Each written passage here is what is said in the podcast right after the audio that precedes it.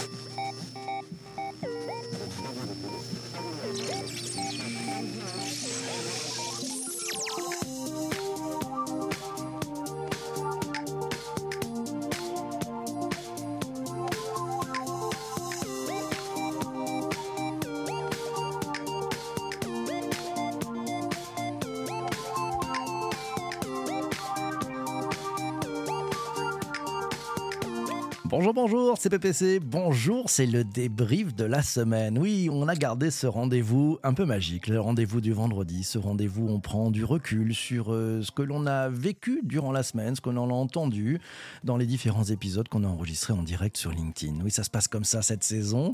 On fait le débrief de nos quatre invités. On va prendre le retour avec celles et ceux qui sont présents en direct sur LinkedIn. Et oui, c'est comme ça que ça se passe aussi.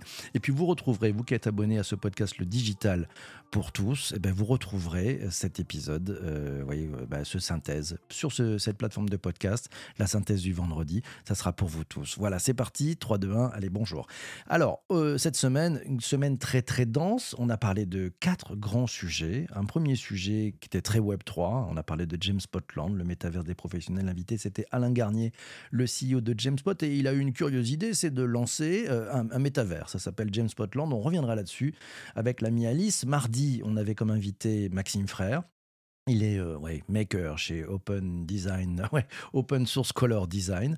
Euh, on a parlé des User Interface Kits. Ça vous paraît peut-être un peu bizarre, mais si vous l'avez écouté dans le, dans le podcast Le Digital pour tous, vous avez peut-être mieux compris ce que c'est. On va revenir là-dessus. Mercredi, on avait comme invité Laurent Chrétien, le fondateur de Commodal, le premier organisateur d'événements dans le métaverse. On a parlé des mondes virtuels pour réinventer les événements. Ça encore, très curieux et juste formidable. Euh, c'est sur le podcast Le Web3 Café. Et puis, et puis jeudi, jeudi, on a parlé des Neuroskills Centers. Qu'est-ce que ça change? L'invité, c'était Mélodie Ardouin, la créatrice du podcast Les Atypiques du Cerveau.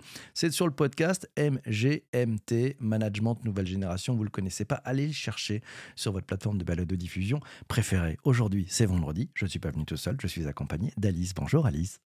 Bonjour PPC, bonjour à tous. Bonjour à toi. Alors, cette semaine, euh, déjà peut-être avant de rentrer dans le détail, en attendant, on verra si les, on a des commentaires pendant le direct.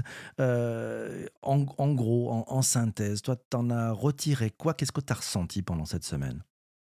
Ah, que c'était euh, déjà avant de parler de contenu, j'ai pensé que déjà c'était la vraie reprise après le petit avant-goût de rentrée de la semaine dernière et que ça faisait bien plaisir. et aussi que c'était une, une grosse semaine, c'était vraiment très riche. Hein c'était une semaine très riche. Et puis, c'était, moi, j'ai pris beaucoup de plaisir parce que c'était un peu un pari de dire allez, on réinvente beaucoup de choses, euh, on change la façon de faire les choses aussi le matin. Et puis, ça a été vraiment au rendez-vous.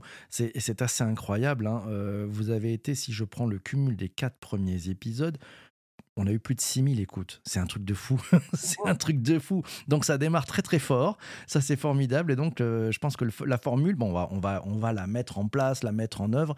Elle, se pose euh, très très très correctement. Je vous propose et je te propose de peut-être de démarrer, euh, voilà, peut-être un peu la, la, présentation de ce que tu en penses. Et peut-être revenons sur l'épisode de lundi avec Alain Garnier, le, patron de Spot et, et l'homme qui a monté Spotland. Qu'est-ce que tu as pensé de cet épisode de lundi Ouais, c'était c'était un épisode vraiment riche, même pour quelqu'un qui n'a pas forcément d'attrait pour le Web 3 justement, parce qu'il nous a raconté l'histoire derrière derrière l'outil, ce qui est toujours inspirant. on a vu qu'il était loin d'être dithyrambique quand il parle de Web 3, qui est pas tant abouti. D'ailleurs, le métaverse qu'il a créé, James Spotland, c'est en, 2D, façon Sims ou, Zelda. Donc, c'est pas immersif avec un casque et tout. Il n'y a pas de blockchain ni de crypto derrière, donc c'est pas totalement du Web 3. Et en plus, car euh, comme il est très convaincu, il nous l'a super bien présenté, euh, ce qui est très agréable, mais aussi il a une approche très factuelle. Par exemple, il nous a expliqué qu'à la base, le choix de la 2D, c'est parce que pour faire réaliste en 3D, c'était très coûteux, complexe et pas toujours utile et même pas toujours très réussi. Euh, euh, la, question, moi, je voudrais savoir, euh, qu'est-ce qui t'a le plus marqué dans, dans, ce que tu as appris dans ce, dans ce rendez-vous avec Alain? Ben, C'était ce que j'ai trouvé vraiment, ce qui m'a intéressé, c'est que justement, à l'heure où il y a vraiment des, fervents partisans du Web3 et des vifs détracteurs qui, qui se confrontent, on est face à une plateforme qui emprunte des deux mondes, du moins des deux derniers web. Donc, la, la, question qu'on pourrait se poser sous, l'angle digital pour tous, c'est peut-être se demander dans quelle mesure mais littéralement pas pour faire une jolie phrase, dans quelle mesure, mesure cette proportion de, de digital twin du bureau va impacter les outils de gestion de projet collaboratifs et surtout tout ce qui est visio. Ouais, ça ça c'est vrai que c'est très moi je trouve c'est très important, c'était un des points assez majeurs. Est-ce que tu as vu d'autres points, très digitaux? Parce qu'on est on est là pour un débrief sur le digital pour tous, hein, des points très digitaux qui ont été soulevés pendant cette, cet échange? Ouais, Alain Garnier nous a nous a fait peur nous a fait part d'erreurs, instructives, mais a posteriori, certaines qui sont propres au web 3, mais d'autres qu'on fait partout. Comme par exemple, la signalétique insuffisante pour aider efficacement les gens à comprendre l'espace. Heu, oublier que tout le monde n'a pas le même niveau de digital, de littératie, numérique, comme on disait avec la Room. Heu et donc il y a des freins, rien que la prise en main du du pavé directionnel entre un gamer et un non gamer, ben, faut l'anticiper. Il faut simplifier les commandes, des raccourcis, comme par exemple, Alain nous a expliqué qu'il avait créé un dirigeable qui te ramène à un endroit de la carte de James Scotland quand tu es pressé ou que c'est un petit peu compliqué. Ça, c'est vrai que c'est plutôt bien vu de sa part, hein, de dire on prend les personnes en main et donc on, on évite en fait hein, euh, ces, ces problématiques de, de- de perdre des gens en route. Euh, toi, tu étais présente aussi, à, je dirais, euh, on va parler peut-être un peu de la, de la VIP Room aussi, mais ça c'est dans quelques instants. Euh, Est-ce que tu as trouvé d'autres points euh, encore top là-dedans? Ouais, c'était par exemple le fait que, là déjà en en pas si longtemps que sont vus apparaître des nouveaux usages de communication non verbale. Comme par exemple dans cette dans James quand un un perso se déplace devant une salle pour indiquer sa présence et qui pour indiquer à la personne qu'il veut lui parler, comme si un peu on le simulait dans la vraie vie. Alors qu'en fait, dans la vraie vie, si tu vas voir ton chef dans son bureau, s'il est en ligne ou qu'il est pas dispo, tu vas pas faire les 100 pas devant son bureau, heu, pour lui montrer que tu es là. Mais, heu, mais là, oui, car ça reproduit le réel, mais c'est pas le réel. Donc on peut le faire, c'est des conventions. C'est vraiment, heu, intéressant. Ouais, C'est vrai que c'est intéressant parce que c'est quelque chose qu'on ne fait pas euh, dans un team. C'est-à-dire que si on veut passer un petit coucou à son patron, on a un truc important à lui dire, bon, ben, on est toujours un peu gêné, alors on peut lui faire un message. Mais, mais là, ça, ça amène en fait une- une- un truc un peu différent. Je prends le commentaire de, de Anne qui nous dit, tiens d'ailleurs, c'est le retour utilisateur. Euh, on revit la boîte, ça change notre vie, une expérience plus fluide. Voilà les, les points que, Oui. que Anne a notés aussi de, de cet échange euh, avec Alain. Euh, Alice, tu étais présente dans la VIP Room. Euh, donc, je réexplique un petit peu ce que c'est ce principe hein, de VIP Room. C'est-à-dire que c'est, du off. Voilà, c'est après l'enregistrement du podcast.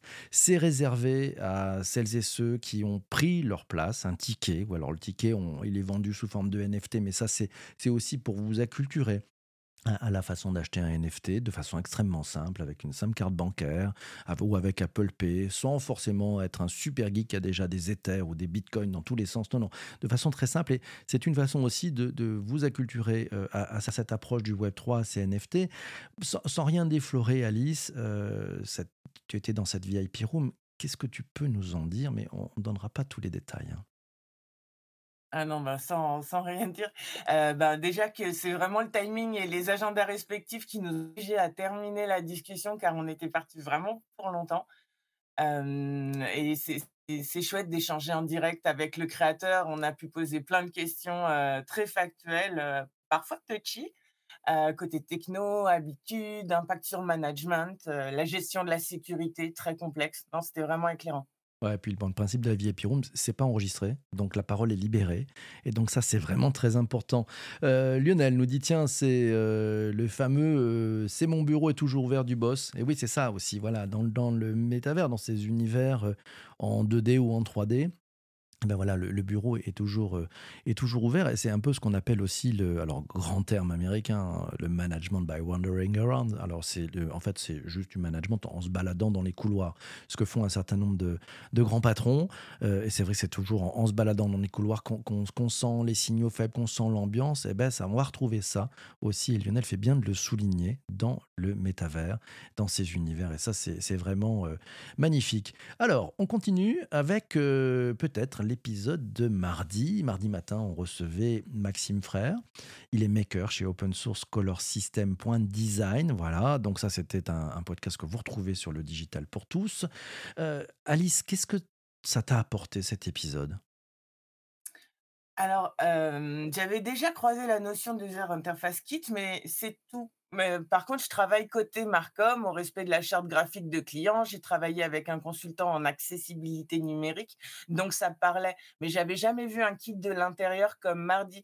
Donc c'était intéressant de voir la variété et le nombre de composants dans un kit et donc in fine le truc le nombre de trucs auxquels il faut penser. C'est complètement fou, heu, de penser effectivement à tous ces points de détail ils sont très importants pour l'expérience utilisateur. Justement, pour les utilisateurs, qu'est-ce que tu as senti comme enjeu, en fait? Ah, j'ai senti des enjeux, oui, déjà, heu, bah, en amont déjà pour, les designers, parce que ça va leur, leur permettre de de de prototyper plus vite et mieux, et aussi notamment pour d'autres devices que le mobile et pour des interfaces, d'applications complexes. Donc ça permettra, de l'adoption d'applications qui auraient pu pâtir de mauvaises exécutions malgré la bonne idée, derrière. Mmh pour Après pour les ouais. utilisateurs, les enjeux, c'est vraiment l'amélioration de la navigation et de l'accessibilité et une meilleure expérience de marque. Donc d'ailleurs, j'avais pas la possibilité de commenter à ce moment-là, mais j'aurais bien voulu lui demander comment faire un lien encore plus direct avec, heu, la charte dans une logique de brand book graphique global. Waouh, le brand book graphique global, le BB GG, Le BBGB. le. Heu et qu'est-ce que tu as retenu d'autre? Heu, ben, il nous a dit qu'il y avait déjà des milliers de designers qui l'ont adopté, qu'il y a des, mmh Il nous a parlé de certaines automatisations internes qui sont qui sont vraiment pratiques, comme par exemple, tu choisis une couleur pour le fond, une couleur pour le contour, en un clic, tu peux rendre l'ensemble cohérent un peu, heu, façon façon Canva et aussi ce qui était s intéressant, c'était son avis sur l'actualité, à savoir le potentiel enfin, probable rachat de de Figma par Adobe, son mastodonte de concurrent, car c'est un kit, heu, Figma qu'il a créé. Après, on n'était pas en off, comme tu disais tout à l'heure, donc on ne sait pas s'il a pu tout nous dire, mais en tout cas, il semblait quand même, plutôt positif si le patron reste pour donner une vision, heu heu, car Adobe peut quand même ouvrir, grand les vannes en en termes de clients et de ressources. Mmh, c'est vrai que ça aurait mérité une VIP room. On aurait pu avoir peut-être une parole plus libérée. Un un dernier point, tu as retenu autre chose? Oui, un un dernier et qui est important, à savoir qu'il a proposé aux aux poditeurs du Digital pour tous qui ont des demandes de lui envoyer et il essayera d'y répondre. Ça, c'est vraiment sympa et c'est très généreux. Et c'est Anne d'ailleurs qui, qui nous dit euh, il y a une très grande générosité dans le fait de faire un, un- un interface kit, un, un kit interface, et surtout en open source, c'est-à-dire Ouais. de le donner. hein. Il nous a dit il a été téléchargé, je crois, plus de 4500 fois son kit. C'est-à-dire qu'en fait, il a fait un cadeau à 4500 designers. Et ça leur fait gagner beaucoup de temps. Et puis, c'est un cadeau pour les designers, mais c'est aussi un cadeau pour les utilisateurs. Et donc, Anne nous dit, oui, c'est une tech ouverte à tous, elle est non élitiste, et ça, ça fait un bien fou, c'est plutôt pas mal. Alors, on continue, et je vous propose, et je vous propose que nous passions euh, tout simplement à, l'épisode de mercredi. Mercredi, c'est un épisode sur le Web3 Café. Voilà, si vous voulez réécouter cet épisode, vous allez euh, sur votre plateforme de balado diffusion préférée, vous tapez le Web3, tout attaché, café. Voilà, le Web3 café. Et vous allez pouvoir écouter cet épisode. On était avec euh, Laurent Chrétien, le, patron de, de Commodal. Et Laurent Chrétien, pour celles et ceux qui ont un peu suivi l'actualité des, des mondes vidéo, eh ben, il, a, dirigé pendant plus de 10 ans Laval Virtual. Donc, c'est pas rien, ça compte un peu dans, le game. Qu'est-ce que tu as appris de ton côté, Alice? Ouais, bah, justement, toute, heu, toute cette histoire et celle de de Comodal depuis, heu, fin 2020, qu'ils ont déjà fait plus de 300 events, ils ont déjà eu plus de 7000 avatars sur 4 jours, donc vraiment côté expertise, heu heu, elle est là et sans rentrer dans le détail, on a beaucoup échangé, heu, sur, la manière de créer, la meilleure expérience utilisateur. On parlera un petit peu de la VIP Room tout à l'heure. Euh, si on regarde ça sous un angle purement digital, tu, en as retenu quoi? Ben, que comme avec un logiciel très complet, un nouvel ERP ou tout truc un peu costaud, faut faut tout faire pour faciliter l'adoption. C'est pourquoi c'est nécessaire d'impliquer et de former au mieux l'équipe et même parfois de faire un onboarding de ceux qui viennent à l'événement, si on veut qu'on l'expérience soit optimale. Ouais, c'est vrai qu'on parle vraiment d'expérience euh, du participant, de- du point A au point B, et c'est pas pendant l'événement, ça commence bien avant.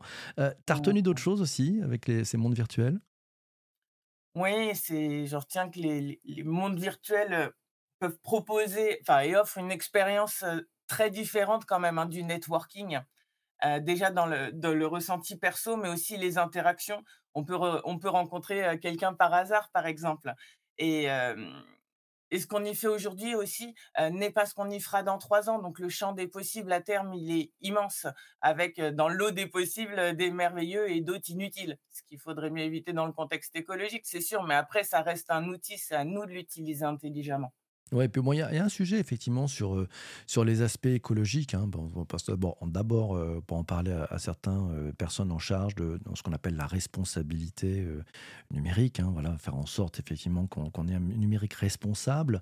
On n'arrive pas forcément à mesurer ces choses-là. C'est-à-dire que si on on compare effectivement, une visite dans un événement, dans un univers en 2D, est-ce que ça consomme plus de carbone ou moins que si on avait fait venir 200 personnes de plusieurs villes de France dans un lieu avec les transports, l'hébergement, enfin tout ça. Heu, c'est pas encore tout à fait clair. Donc en fait, on avant de tirer sur le métavers, heu, faut regarder, je pense. Et puis et puis il y a un sujet aussi, c'est si on s'en empare dès maintenant, ça permet aussi, bah, de mieux comprendre et ça permet peut-être aussi de mettre des garde-fous, de pouvoir influer. Donc a avis à ceux qui disent: «Ah non, non, non, je veux surtout pas ça, je rejette». Peut-être que la meilleure façon de faire en sorte que ces univers prennent un bon pli, c'est d'être insider et pas outsider, hein, vous voyez ce que je veux dire? Donc, heu, apprenez, voilà. Complètement. Ouais, j'espère que tu es d'accord parce que je sais que toi tu soutiens 100 vraiment Oui, et oui, on a déjà eu cette discussion en off et oui, voilà. complètement d'accord. Ouais, c'est très important de je pense qu'il vaut mieux être dedans pour comprendre plutôt que de dire: «Je rejette et je n'y vais pas». Tu étais Et surtout ne aussi pas taper sur les outils. Il faut pas oublier que ça reste des outils et c'est ce qu'on en fait quand même. ouais, c'est les usages, hein, c'est les usages et puis on peut faire des choses on intelligentes intelligemment, On peut faire des choses intelligentes avec les outils, comme on peut faire des grosses bien sûr. bêtises avec les outils. Donc ça, c'est notre responsabilité à tous. Alice, tu étais aussi en VIP room pour la deuxième VIP room de la semaine. Heu, allez, petit tu nous racontes des choses? Ah, oui, bah, j'en ai bien, heu, profité, j'en ai même doublement profité car au-delà de de l'after show, heu, matinal qui lui aussi, heu, c'était excellent, c'était sans langue de bois, c'était vraiment très riche. Mais j'ai même eu en plus la chance de pouvoir m'entretenir avec lui avec un pour avoir un conseil sur mesure, que j'aurais pas osé, heu, solliciter si j'avais pas été présente dans ce dans cet espace-là. Donc, bah, j'en profite, hein. Merci, hein, d'ailleurs. Ouais, beh, A Anne qui était présente aussi nous dit: «C'était un enchantement ce rendez-vous» et puis, Ouais, heu, effectivement elle a elle a retenu que, heu, bah, il fallait, bien préparer, il y avait la gestion, c'est le même temps de préparation que dans le monde réel, hein. Et puis sur surtout et ça c'est vrai que c'est en en synthèse, bien définir son objectif. Et puis peut-être s'acculturer, c'est déjà un bon début. Bien vu pour ça Anne, merci. Je vous propose qu'on passe, heu, maintenant à l'épisode de allez, de jeudi. On enchaîne, on embraye, heu, qu'est-ce que ouais, on parlait on est on avait comme invité Mélodie Ardouin. Elle est créatrice du podcast Les Atypiques du cerveau. On a parlé des Neuroskill Centers, on a parlé beaucoup de la neurodiversité en entreprise. Alice, qu'est-ce que tu as pensé et appris lors de cet épisode? Ouais, 1 heu, 1 épisode, heu, MGMT sur un gros sujet dont on parle de plus en plus, la neurodiversité, l'importance de s'y adapter. Heu, j'ai trouvé intéressant que Mélodie développe tous les avantages de cette prise de conscience, pour que les salariés atypiques se sentent bien et qu'in fine la boîte en profite. Mais elle nous a montré que c'était bien plus large que ça, que ça commence dès le processus du recrutement où certains candidats n'auraient peut-être pas passer les épreuves jusqu'à dans la vie de l'entreprise, pour que ça se passe au mieux, pour que l'innovation soit boostée, que l'équipe soit fidélisée et aussi que les clients, soient plus satisfaits au bout avec des propositions qui émanent, d'entreprises au profil plus varié, donc plus susceptibles de répondre à leurs attentes. Mmh. Alors, une petite colle pour toi, parce que bon, cet épisode, est- il est disponible sur euh, le nouveau podcast qui s'appelle MGMT Management Nouvelle Génération. Si toi qui écoutes ce podcast ici, euh, bah, ça t'intéresse, va chercher MGMT Management Nouvelle Génération. Tu le trouveras sur toutes les plateformes de podcast. Alice, la colle pour toi, c'est comment on peut aborder la neurodiversité sous l'angle digital?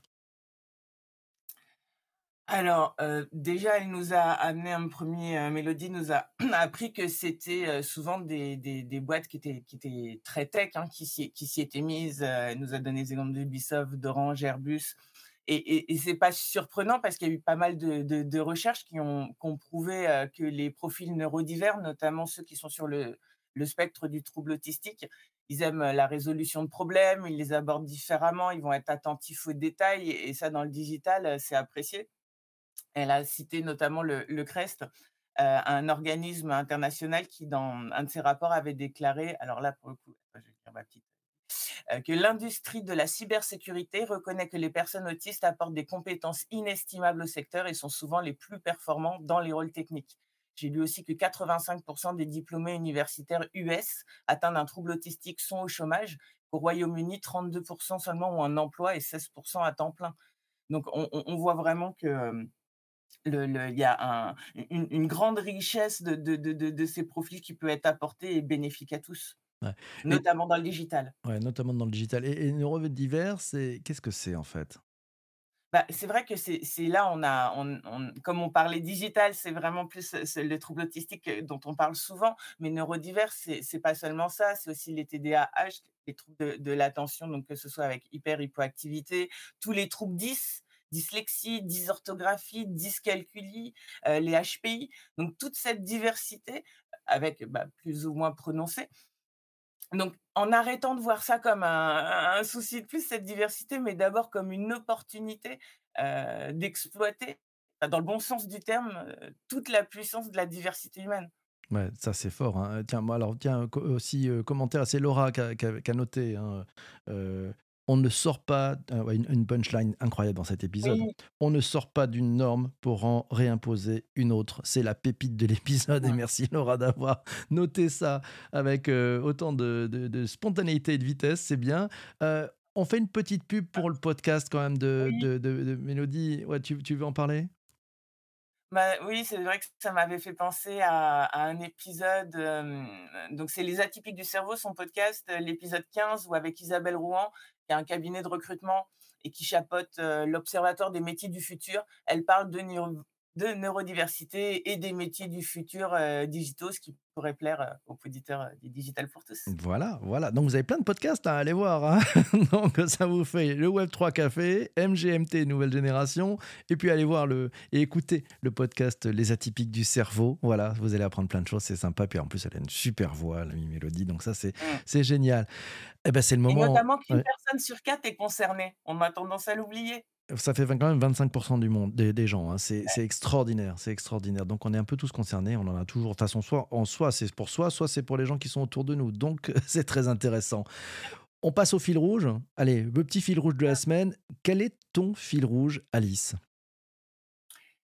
J'ai eu un petit peu de mal à, le déterminer, mais finalement, je suis restée sur une notion euh, de vivre ensemble, online un peu la navigation humaine sous toutes ses facettes, quoi. Mais le ensemble online, que ce soit en 2D, en 3D, en diversité. Ah, c'est bien, c'est bien. Ensemble, ensemble online, j'aime bien ça. J'aime bien. Alors, moi, mon fil rouge, c'était la passion. Voilà, parce que cette semaine, alors d'abord j'ai pris un pied terrible à voir ces quatre, ces quatre invités, à monter euh, les VIP rooms aussi, parce que c'était des moments merveilleux, euh, ces VIP rooms, là c'est vraiment formidable. Euh, et puis, et puis donc passion, passionné, on, a senti toute l'énergie dans ces invités, puis aussi toutes celles et tous ceux qui étaient présents avec nous pendant ces épisodes la passion d'apprendre, de, poser des questions, d'aller plus loin. J'ai eu des retours des invités qui m'ont dit mais quel niveau de questions formidable Qu'est-ce que les personnes qui sont présentes le matin sont curieuses, ont vraiment euh, une bienveillance, veulent comprendre, veulent aller plus loin. Et ça, c'est vraiment, euh, je trouve, une bonne, bonne, bonne, bonne nouvelle. Euh, autre commentaire, là, c'est Vanessa qui nous dit, elle revient sur l'épisode de, avec Mélodie, elle nous dit, elle a trouvé très intéressant de voir la neuro atypicité comme une innovation et un pourvoyeur de solutions. Et, non seulement de l'inclusion. Donc ça va beaucoup plus loin que l'inclusion. Et merci Valessa pour le, pour le rappeler. Quant au fil rouge, alors Anne a aussi un fil rouge, elle est là. L'ouverture sur l'innovation, la tech et l'humain. Quel beau lancement prometteur de la saison 5. Merci Anne. Alors ça met la pression. ça met la grande pression.